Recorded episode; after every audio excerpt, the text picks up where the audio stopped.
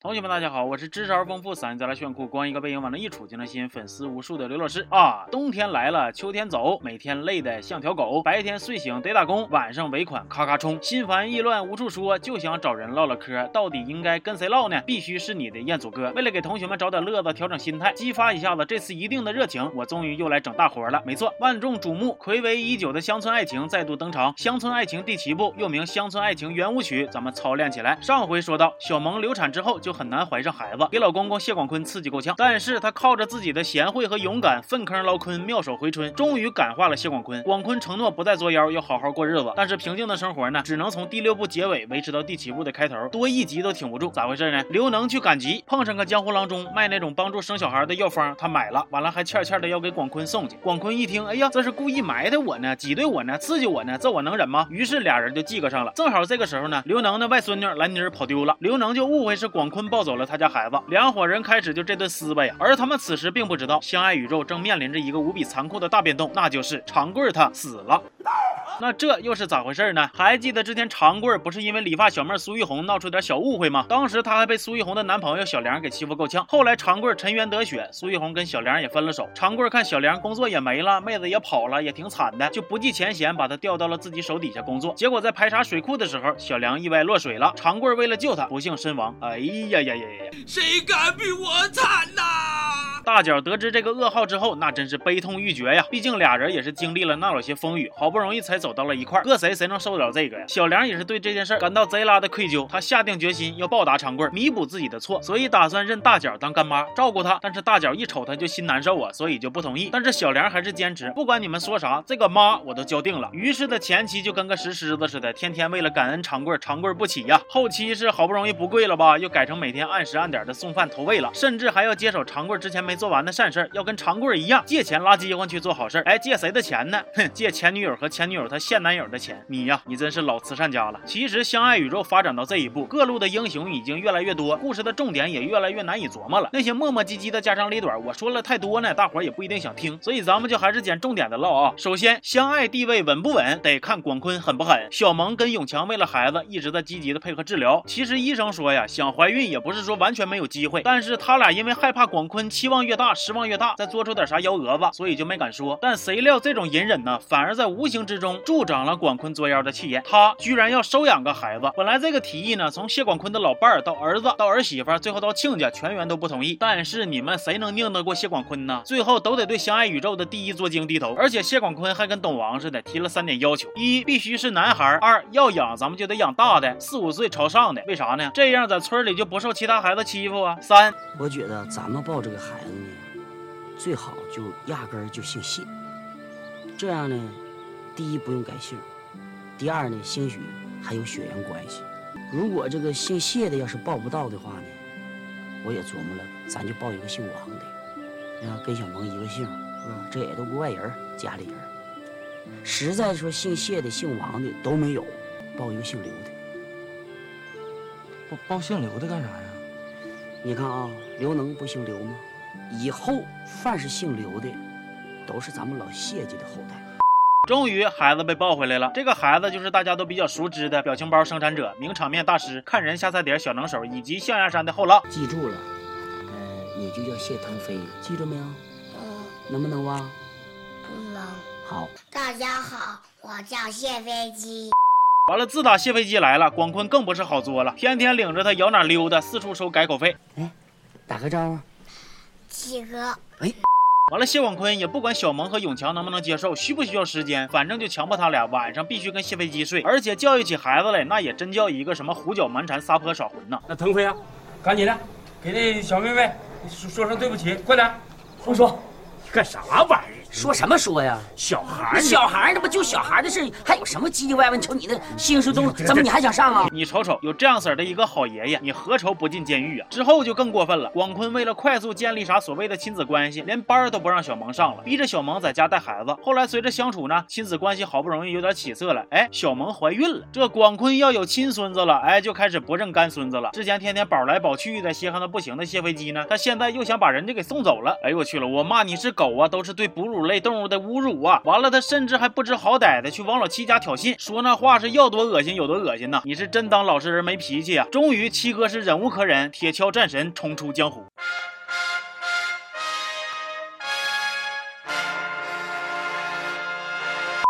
说完广坤，咱们再把目光转移到青年派英雄这边。之前咱们就说过，大果那真是成大事的人呐，为了厂子里的生意，啥都能豁得出去，甚至连媳妇香秀都被他派出去美人计了。完了这一步里，一水和小梅的厂子面临倒闭破产，大果就把厂子给接过来了。那也就是说，大果从最早的刘一水的司机，变成了现在刘一水的爸爸啊，金主爸爸。但是这爸爸呀，哪有那么好当的呀？吞了一水厂子之后呢，大果的经营压力更大了，咋整呢？只能继续让媳妇加大力度，出去出卖色相。大果呀，大果呀，你可真是。爷们儿，纯爷们儿。完了，大果连哄带逼，让香秀不断的找之前的马总马忠来求助，就因为马忠喜欢香秀。哎呀，干哈呢？这是采阳补阴呢？那啥，别想歪啊！我的意思啊，是他们两口子呢，把人家好好的阳间买卖，活生生的给坑进了阴间。马忠因为他们整的自己都要破产了。但即使是这样，马忠依然坚定的表示：秀啊，我对你可是认真的。你要是跟大果分手，我高低就娶你，你就说我秀不秀吧。然后之前呢，一直属于二线英雄的宋晓峰，在这一步中绝地大爆发，居然开始。要挤进一线了，咋回事呢？刘大脑袋不是承包山庄了吗？他想把山庄给扩建了，结果宋晓峰欠欠的，非要把扩建图纸拿给王大拿看，还上人家去了。完了，他那个臭脚丫子在人家呢，就留下了一串难以磨灭的印记，也给王大拿造成了难以磨灭的心灵创伤。因为王大拿一回家就发现了家里边有别人的脚汗味，他以为是自己鼻子犯的罪，不该嗅到他的味，擦掉一切陪你睡。咋咋的？董事长怀疑你了？哎呦我的妈！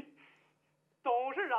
他他都怀疑我，你说我这样的要长相没长相，你说要体型没体型。他要怀疑我的话，那他脑袋纯进水了，那他纯有病。他，你给我开了，快快把他给我开了。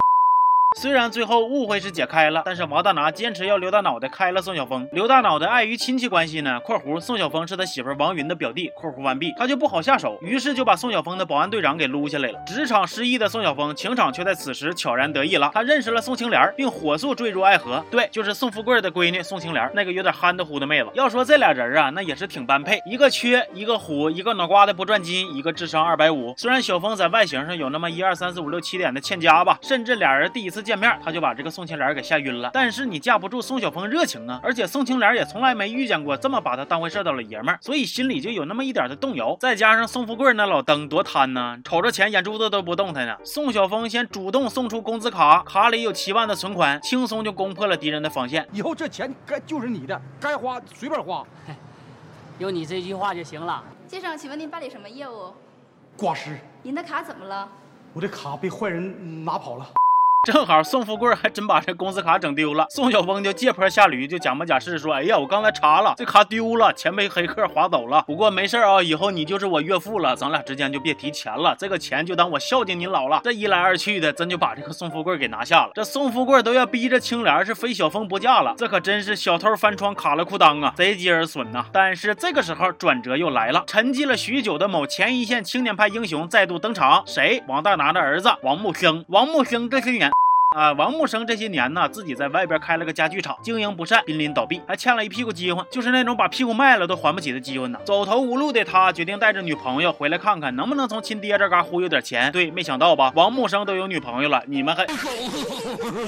王木生盯上了刘大脑袋承包的山庄，于是乎他撒谎尿屁，软硬兼施，诡计多端，绞尽脑汁，就想把刘大脑袋给挤兑走。反正中间翻来覆去的秃噜反账，整了不少事儿，大脑袋就真被挤走了。那好在这个时候还有宋晓峰在山庄帮刘。刘大脑袋盯梢，终于他们发现了王默生正在密谋的诡计是啥？他居然想模仿他爹的签名，把山庄给抵出去。哎呦我去了，你真是象牙山第一带孝子啊！知道了这个真相，那就得赶紧给王大拿报信啊！宋晓峰为了能改变自己在王大拿心中的坏印象，争取把工作给整回来，他主动要求去报信。没成想报了信之后呢，王大拿还真挺感谢他，寻思他是帮自己儿子悬崖勒马的打工人，不是呸大大功臣呐。于是直接给他提成了经理，产房传喜讯，人家生了。上哪说理去？但但是毕竟是亲生父子嘛，王大拿拿王木生也没有辙，最后还是想办法卖房子卖地儿的，帮王木生还债，连杨小燕都把给自己闺女秋哥准备当嫁妆的房给卖了，这后妈当的真是相当可以了。王木生也痛哭流涕的表示自己知错了，以后一定要重新做人呐。那谢广坤那边也是虎毒不食子，最后到底还是被小萌二度感化，决定留下谢飞机。当然了，之前我就说了，每每一到结尾呢，谢广坤就变好，但是你们千万别信，这老登啊只会变得更老，不会变得更好。以前呢，我总结过相爱的一个规规律，那就是这群人呢会从年初吵到年底，但是一旦冬天到来了，到了年根底下了，所有的局面就开始往好的方向发展了。但是这次其实没有，这次相爱的第七部呢，还是留下了很多不那么大团圆的矛盾点，就比如香秀和大果，香秀到底还是厌倦了被大果当枪使的日子，跟大果离了婚。还有之前非常喜欢王天来的秋哥，也终于在这一步里边睁开了眼，他终于看清了王天来那嘚嘚嗖嗖不往好道走的损出，要跟他分手。还有长贵的去世，也算是对相爱宇宙造成了一定程度的冲击。乡村爱情啊，可能是我迄今为止挖的最大最难填的坑了。其实最初开这个坑呢，想法很简单，是因为乡村爱情这个系列剧呢，实在是太经典了。尽管里边有很多的剧情啊、角色呀很狗血、很扯淡，但是我依然觉得它是一部很有代表性的、充满了浓浓地域风情和时代轨迹的影视作品。尤其对于这些东北长大的孩子来说呢，对它属实是也有点特殊的感情。所以呢，虽然说相爱宇宙复杂的设定和人物关系，确实让我每次讲起来都倍感头秃和焦虑吧。但是秃归秃，我在这儿承诺大家，这个坑我是一定会填的，哪怕我填的可能没有人家拍的那么快吧啊，哪怕以后都没有同学想看了，哪怕我每次更新呢，你们都说下次一定，我也一定会把它给填完。那播放量啥的倒是次要的，我就是感觉这个剧呀，需要有这么个人耐心的解说，给大家把它看完。那啥也不说了，干就完了。今天就说到这儿了，我是刘老师，